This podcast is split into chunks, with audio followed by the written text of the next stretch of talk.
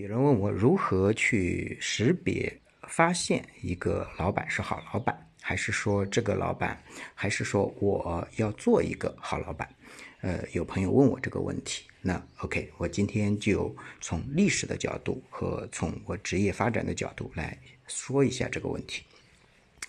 一个好老板，首先这个老板他应该是有没有一个长远的志向和理想，有没有宏图大志？如果没有，跟着这个老板没有未来。做一个老板，如果只是一个小土老板，没关系。那如果你自己没有宏图大志，那你做一个小土老板足以，然后就不要指望其他。那当然，从一个人才的角度，跟着这样一个老板没有未来。那。一个老板应该正确的打开姿势是什么？我们看到的一个老板，他的姿势应该是什么？那作为一个创始人，他首先应该有宏图大志。另外，他需要做到的是搭台子，而不是自己霸占舞台。如果你能看到一个人在为你搭台子，在为别人搭台子，这一个人就是一个很好的创业者、创始人。而做不到这一点的，然后计较小利的，然后喜欢霸占舞台的这种人，最终都只能小成，他很难做到一个开拓者，很难做到一个真正的创业者，他无法成为一个企业家。从一个小老板只关注自己的利益，只去自己表演，那到一个。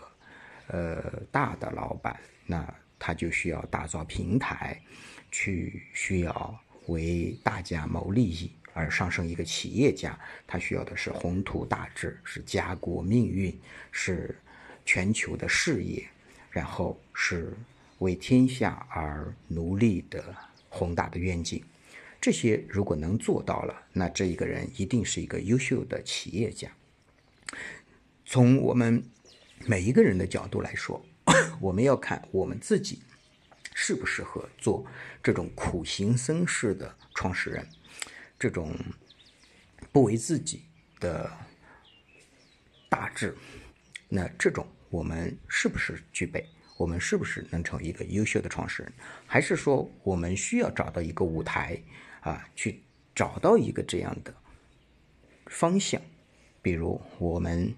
一毕业就加入了阿里巴巴，比如我们一毕业就加入了这种华为，或者说我们当年是跟了共产党还是跟了国民党，这些都会决定我们的未来，都会决定我们的走向。我们每一个人都应该有自己的路径和志向。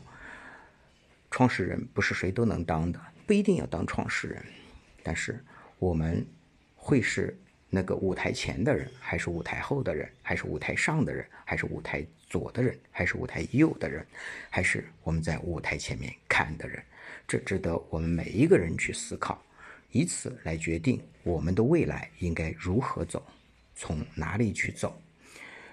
我们是如何的应该认识我们所要面对的老板，以及。如果有可能，我们自己要做一个什么样的老板？